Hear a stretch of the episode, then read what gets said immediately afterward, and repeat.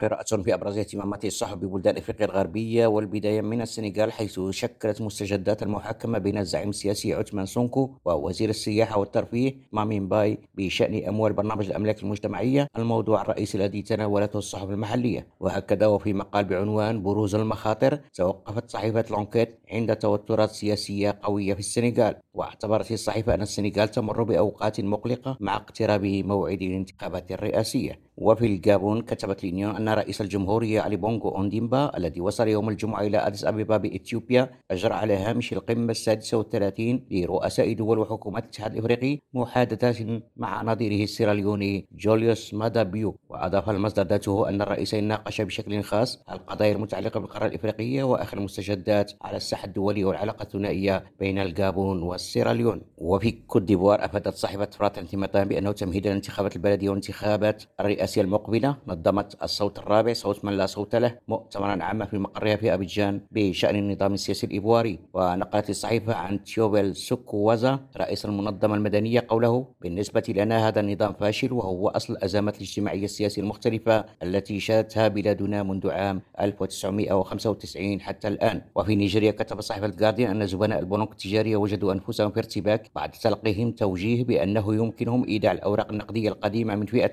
1500 نيرة بينما قال البنك المركزي النيجيري إن المعلومات خاطئة وغير مصرح بها. عزيز القاضي بجون ريم راديو.